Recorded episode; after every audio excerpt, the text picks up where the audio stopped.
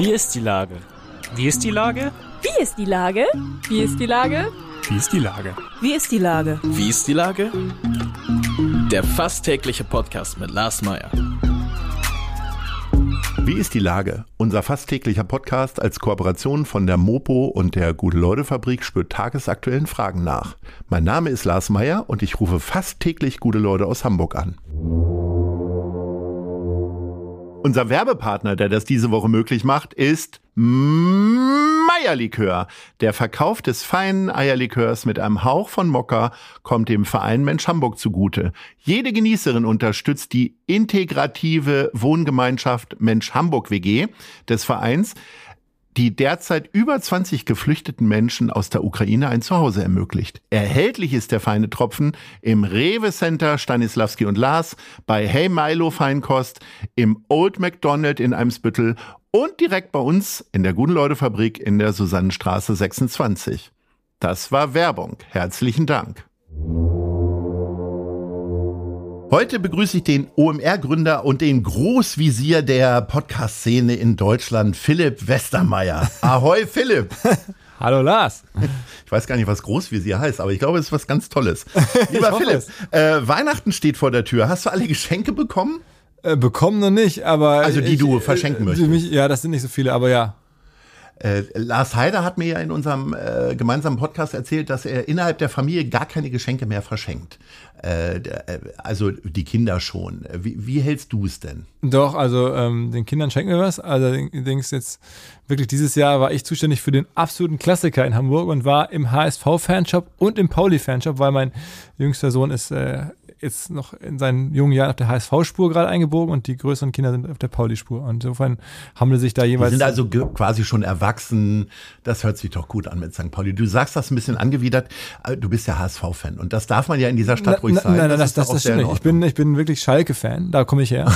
ähm, und da bin ich auch. Ja, da läuft es ja auch richtig rund. Da, da lief es noch nie rund. Insofern, ich bin das jetzt seit 30 Jahren so gewohnt. Ja. Ähm, aber in Hamburg bin ich sehr neutral. Also ich stehe dem HSV nahe und versuche da auch hier und da mal irgendwie die Akteure weiß ich nicht, äh, zu unterstützen, wenn es geht. Und bei Pauli genau das Gleiche. Ähm, kenne da auch ein paar Protagonisten, ähm, die das kaufmännisch dort machen und, und bin da genauso nah dran und versuche das zu unterstützen, ja. Äh, da sind wir ganz ähnlich eingestellt, aber ein bisschen mehr schlägt mein Herz für den FC St. Pauli. Ist es tatsächlich. So? Ich bekenne mich. Ja, ja, gut. Ich meine, ich arbeite hier auf St. Pauli und lasse ich auch das Geld hier auf St. Pauli. Ja. Und zwar nicht im Rotlichtviertel, sondern im Millantor-Stadion. Äh, sag mal, wie, wie feierst du denn Weihnachten? Bist du so ein richtiger hm, Traditionalist? Mit, äh, wann ist Weihnachtsgans? Heiligabend oder erster Weihnachtstag? Äh, Heiligabend ist Fondue. Ähm, oh, so, ja. Und, und Weihnachtsgans, äh, möglicherweise ist es wirklich so am ersten Weihnachtstag abends. Also es ist jetzt, also was wäre wahrscheinlich das erste Mal in meinem Leben, dass wir so diesen Zweiklang hätten aus Fondue und Weihnachtsgans, so wie es im Buch steht. Mhm. Aber ähm, dieses Jahr könnte es so kommen. Ja. Ich traue mich ja nicht an, also es gibt viele Sachen, wo ich mutig rangehe, auch in der Küche, aber eine Gans, weil das hat auch immer, es waren immer die schmerzvollen Erlebnisse, dass äh, die Tante oder wer auch immer die Weihnachtsgans nicht so gut hinbekommen hat, wie meine Mutter, die Köchin ist. Und dann gab es immer Tränen und äh, Wutereien. Also ich werde, glaube ich, in meinem ganzen Leben nie eine eigene Weihnachtsgans machen. Hast du das schon mal gemacht? Nee. Oder eher so halbe Hähnchen? Nee, ich, ich bin ja tatsächlich sogar seit einigen Jahren, jetzt zwei Jahre noch nicht so lange her, dass ja. ich versuche, weniger Fleisch zu essen. So. Oh ja. Ähm, insofern äh, bin ich jetzt nicht sicher, ob ich da noch eine eigene Weihnachtsgans äh, jemals zubereiten werde. Aber ähm, mal schauen. Ich würde zumindest jetzt zur Weihnachten, wenn es denn eine gibt, eine essen. Ja. Ich bin ja ähm, mit diebischer Freude erfüllt, Geschenke zu machen. Tatsächlich. Ja, das, so. das, das weiß ich. Das ist wirklich, das zeichnet dich auch sehr aus. Also ich habe von dir dieses Jahr auch schon ein Eierlikör bekommen, ein Buch ein bekommen. Also Meierlikör. Also ein, ein, ja. Korrekt, ja. ja. Aber also, wie ist das bei dir? Äh, wirst du lieber beschenkt? Oder magst du gar keine Überraschung? Vielleicht, weil du willst ja immer alle Fäden in der Hand halten. Hast du ja auch sehr erfolgreich. Oder äh, schenkst du lieber? Nee, ich schenke auch schon, schon gerne so. Ähm, und äh, mir ist es dann tatsächlich auch manchmal ein bisschen unangenehm, was zu bekommen. So, ja, viel, ja, wenn man dann so, ja, weiß ich nicht, dann, dann hat man das Gefühl, Mist, jetzt habe ich was bekommen und habe ich selber nichts und so, dann fühlt man sich eher schlecht, als dass man sich dann gut fühlt. So. Ja, ach, das Gefühl muss man, glaube ich, nicht haben. Das will ich dir gerne nehmen. Äh, wir beschenken uns ja gegenseitig reichlich durch unsere Anwesenheit. Wir treffen uns ja regelmäßig äh, bei unserem gemeinsamen Nachbarn Tim Melzer, winken uns und geben uns Tipps, was am besten schmeckt tatsächlich. Ähm, Jetzt kommen wir mal auf das Jahr 2022. Mhm. Äh, wenn man dich jetzt nur auf das OMR-Festival äh, reduzieren würde, dann könnte man ja sagen, endlich durftest du mal wieder arbeiten. ja, wie, so gesehen wie, stimmt das. Wie, ja. wie war es denn? Das naja. erste OMR-Festival seit Menschengedenken. Ähm, es war natürlich eine ganz, ganz große Erleichterung, äh, das wieder machen zu können.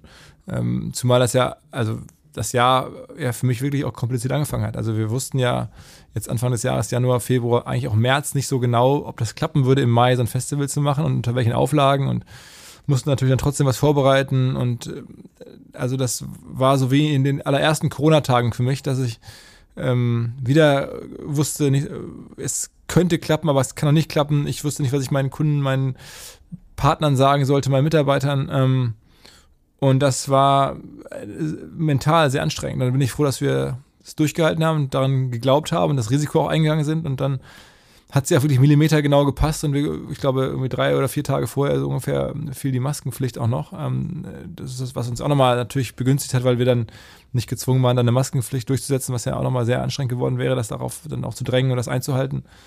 Ähm, ja, das war dann, glaube ich, ein echt guter Erfolg. Die Leute waren doch wirklich sehr happy.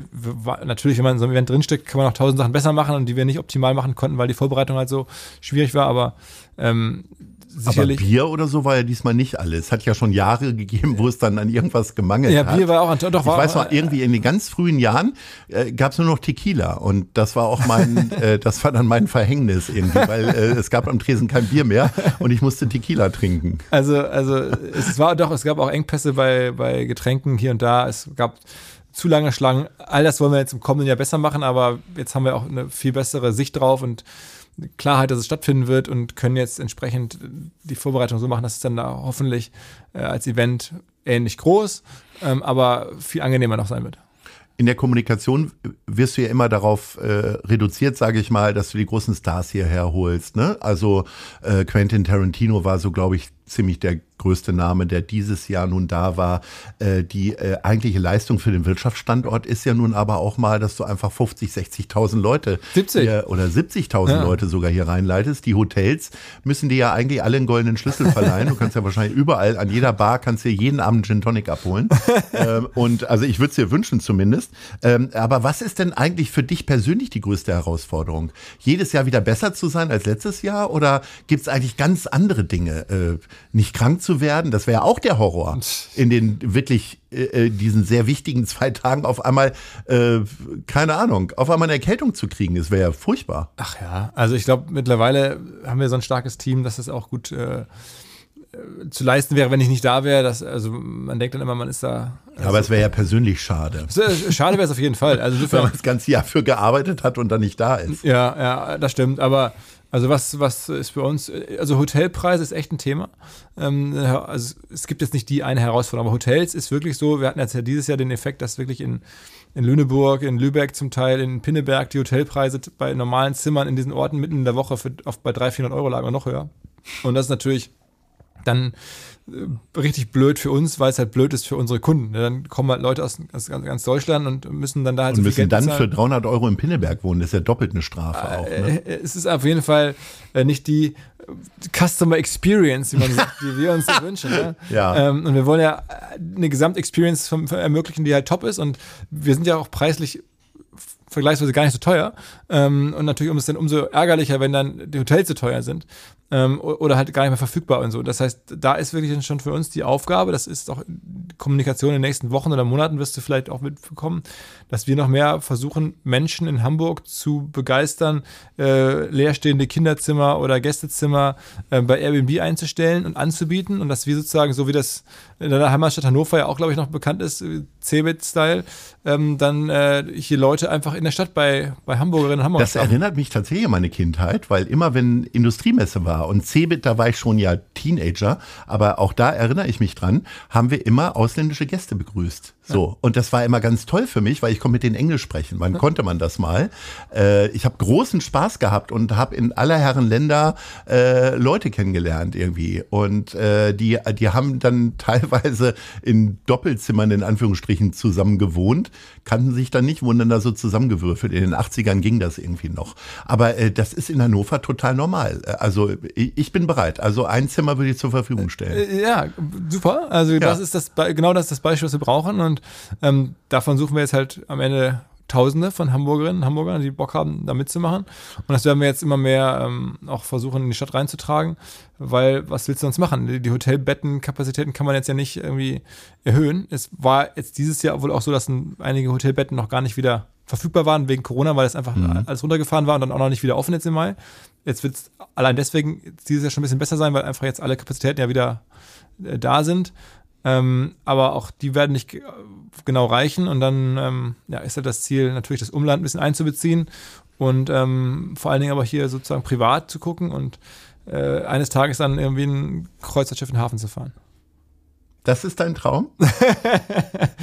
Mein Traum ist es nicht, aber es ist ein Szenario, was mir jetzt Leute empfohlen haben, nach dem Motto, wenn du halt auf Schlag ein paar tausend Betten dazu haben willst. Das war ja so ein bisschen auch die Idee für mögliche Olympische Spiele in Hamburg. Daher kam das Schiff- wohl auch. Ja. Genau. Und das, ähm, also ich hoffe, dass wir es erleben werden. Ne?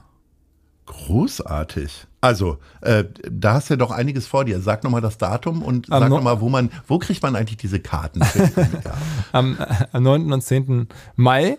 Ähm, und Tickets äh, gibt es auf unserem Ticketshop auf omr.com. Einfach da gibt es in der Navigation das Festival und die Tickets, wenn man auf omr.com ist, da wird man es ja also das Einfachste wäre ja, wenn nur Hamburgerinnen und Hamburger Karten kaufen würden, dann, äh, weil die brauchen dann ja nicht noch extra ein Bett. Also insofern, liebe Hamburgerinnen und Hamburger, äh, schlag zu und äh, kauft euch noch vielleicht als kleines Weihnachtsgeschenk. Soll ich noch ganz kurz sagen, worum es da geht? Also meinst du alle deine Hörerinnen und Hörer? Erzähl mal, also äh, äh, was ganz sicher ist, Quentin Tarantino kommt nicht, aber erzähl doch mal, wer kommt. genau, der war ja dieses Jahr da. Also es ist, ähm, am Ende geht es ja um, um die Digitalwirtschaft. Also man muss sich irgendwie schon im weitesten Sinne fürs Internet interessieren und für die Macher des Internets, wer macht da gerade was von den Influencern bis Unternehmern bis irgendwie äh, jede Art von, von äh, Dienstleister ähm, rund um Digitalwirtschaft. Ähm, und da gibt es natürlich auch ganz viele Aussteller, also unsere großen Partner, äh, Google, ähm, Meta, äh, Salesforce, ähm, SAP, die sind natürlich auch alle da. Und dann halt gibt es verschiedenste Bühnen. Man kann auch sehr viel lernen, man kann sich sehr super fortbilden und sich sozusagen in unseren Masterclass Sachen angucken. Alles, was ich weiß übers Internet, habe ich bei der OMR gelernt. das will ich hier nochmal sagen. Okay, okay. Und das Geld ist es wert. Lieber Philipp, wir sind schon am Ende und äh, deswegen kommen jetzt die Top 3 und ich möchte von dir die schönsten Momente des Jahres 2022. Das ist unser letzter Podcast für dieses Jahr mit einem ganz besonderen Gast und insofern möchte ich von dir die persönlichen Momente hören. Was war denn Platz 3? Ähm, Platz drei, ich glaube, ähm, also es gibt ja so Momente, die sind einfach immer geil. ne? Wenn ich, ich bin ja aus dem Ruhrgebiet, wenn man mit dem Zug nach Hamburg fährt, über die ähm, Elbbrücken hier reinfährt und das ist jedes Mal schön, das ist auch dieses Jahr schön. Ähm, äh, oder genauso, wenn ich da irgendwie durch den Jenischpark laufe und da so runter an die Elbe, das ist auch, also einfach, das ist sozusagen die Gucci-Experience, würde man glaube ich sagen. Das ist einfach Wahnsinn. Die Gucci Experience. ja, ist das so. Mein Gott, du bist hier im Dinglish unterwegs. Äh, Okay, mach Gucci mal ist Platz eine ein. wir, wir, wir machen diese. Ja. Also, der, die, dieser, dieses Hamburg-Feeling ist bei dir Platz 3, der Ja, Moment. des würde ich Jahres. schon sagen, ja. Platz 2? Ähm, Platz zwei war ich dieses Jahr ähm, mit meinen äh, Kindern zum ersten Mal äh, bei St. Pauli. Und ähm, es war diese St. Pauli-Atmosphäre mit Dom und Flutlicht. Ähm, und es war jetzt ja einfach noch vorher jahrelang gar nicht. Äh, St. Pauli, oder ich glaube zwei Jahre lang war ja da kein Heimspiel. Ähm, und Gespielt haben sie schon, aber es durften Genau, keine Zuschauer kommen. korrekt, genau. Oder nur eingeschränkt. Genau, genau. Und ähm, jetzt äh, erstmals dann auch das, die, mit Kindern dahin zu gehen, denen das zu zeigen, ähm, ja, das, das war schon äh, Wahnsinn. Also wir waren jetzt, das haben wir zwei, sogar zweimal gemacht. Ähm, äh, einmal oh, wirklich ganz auf der auf der ähm, Gästetribüne, da war, äh, ich glaube, Sandhausen, das war noch nicht das Abendspiel, da war was kennenzulernen. Und dann bringt ja Sandhausen immer sehr wenig Fans mit. Da war dann auch am Spieltag spontane Entscheidungen, da kriegt man noch Tickets. Und das zweite Mal war dann ein Abendspiel. Und da hatten uns die St. Pauli-Leute da geholfen. konnte ich dann auch Tickets kaufen und dann saßen wir aber neben den St. Pauli-Legenden direkt auf der Höhe der Mittellinie. Ähm, und das war für, für die Kinder natürlich nochmal krasser. Ja. Großartig. Platz eins? Ja gut, also das ist ja dieses Jahr, habe ich aber gerade drüber gesprochen, ähm, für mich Privatleben, Berufsleben ist ja sehr ähnlich und ähm, das Festival wieder machen zu können äh, und da abends dann rumzulaufen und zu sehen, dass es wieder läuft und dass die, ähm, dass es wieder so geht, das wird, glaube ich, jetzt über viele Jahre Platz eins bleiben, weil ja, das ist natürlich das, wofür ich am Ende hier in Hamburg angetreten bin. Kannst du dich an den Moment erinnern, oder wo bist du in dem Moment, wo die Türen aufgehen? Da sind dann ja Zehntausende von Menschen, die darauf warten, Einlass zu bekommen und durchgecheckt zu werden. bist du dann derjenige, der sagt, so, Türen auf und stehst mitten in der Halle alleine oder äh, nee, wo stehst du da? Nee, ähm, also es ist ja schon so, dass ganz viele so den Early Check-in machen. Das war ja dieses Jahr auch jetzt nicht so optimal. Da war ich dann irgendwo im Büro und bekam dann mit, dass bei unseren Early Check-in-Punkten, also an den Messeeingängen oder auch in der Stadt, einfach riesige Schlangen waren am Flughafen, sich alle beschwert haben, auch Nachbarn, auch die, teilweise unsere Partner in den verschiedenen Gastronomien oder Läden haben wir dann diesen Early Check-in gemacht und überall waren Schlangen und teilweise alles überflutet von, von Leuten. Am Flughafen gab es auch Ärger. Und da bin ich halt mit einer ähm, Sackkarre äh, um die Messe gefahren und habe da irgendwie Bier verteilt in den Schlangen, um halt irgendwie zu versuchen, dass die Leute sich da nicht so sehr frustriert sind ähm, beim Early Check-in. Das war an dem Tag vorher. Also da war ich in der Schlange und mit, mit Bierkarre unterwegs und am Tag äh, morgens da laufe ich wahrscheinlich, wir haben ja so eine ganze Etage in der Messe, wo dann sozusagen unsere Race Control, so heißt das ja in der Fachsprache, also wo die Leute sitzen. Wo die, vor lauter Bildschirmen. Ja, ist das wirklich so. Das ist dann irgendwie auch Crowdmanagement, also du guckst, wo ist wie voll, wo müssen wir Türen schließen oder ähm, und da arbeiten ja auch dann, weiß ich nicht, immer sagen, so 60, 70 Leute hinter den Kulissen, daran einfach nur zu gucken, was, was passiert hier gerade technisch irgendwie und da war ich dann dabei und habe natürlich angeguckt, wie gut läuft der Einlass an den verschiedensten äh, Einlasspunkten und war dann oh, nach einer halben Stunde äh, entspannt, als es dann langsam besser lief. Die erste halbe Stunde war da auch relativ hart. Aber das ist dann auch so, da, du hast mich jetzt ja gefragt, da gibt's ja, ja Bilder, da, da, da, da liegt er da auf dem Boden und will nicht hingucken und die Kollegen sind dann professionell und machen das einfach und lachen sich über mich kaputt. Ja. Ähm, aber weil ich da, das, das, ja, da ist man, ich bin halt, ja, irgendwie emotional dabei und dann ähm, ist das einfach eine körperliche Anspannung, zu wissen, dass man jetzt am Ende schon verantwortlich ist für alles. Und jetzt zu sehen live, wie das dann nicht sofort funktioniert, aber alle sagen, bleib ruhig, bleib ruhig, es geht gleich und da kriegen wir noch was auf und ähm, da so, aber ähm, ja, dann sitze ich da in so einem Hinterzimmer von der Messe und oder oder halt, lieg halt auf dem Boden und einfach meine und, und strampel und äh, versuche, ja, ja, irgendwie das durchzustehen, dass es da jetzt nicht funktioniert. Am Ende ist es lächerlich, weil man könnte genauso gut irgendwo hingehen und was essen. Ich kann eh nicht mehr helfen. Mhm. Aber ähm, zumindest am Tag vorher mit der die Sackkarren-Idee mit dem Bier hatte ich dann noch spontan ist ja auch in Social Media Zeiten dann das wichtige Zeichen. Ne? Lieber Philipp, ähm, ich wünsche dir, dass du äh, die nächste Eröffnung der OMR dann aufrecht erlebst und dich nicht auf den Boden schmeißen musst. Bier verteilen kannst du natürlich immer. Wir sind hier in der Susannenstraße, da kannst du gerne mal eine Kiste Bier rüberbringen. Mhm. Ähm, ich bedanke mich recht herzlich für deinen Mut und äh, für deinen äh, wirklich für den guten Geist, den du hier nicht nur in die Schanze, sondern nach Hamburg bringst. Ich bedanke mich bei allen Hörerinnen und Hörern, bei allen Fans der Mopo, Hörern und Hörern von Ahoy Radio und äh, wir verbleiben bis zum nächsten Jahr. Vor der nächsten OMR werden wir sicherlich nochmal sprechen. Lieber Danke dir für die Einladung. Danke dir, bis Lars. Dann. Ciao, Tschüss. ciao. Eine Produktion der Gute-Leute-Fabrik in Kooperation mit der Hamburger Morgenpost.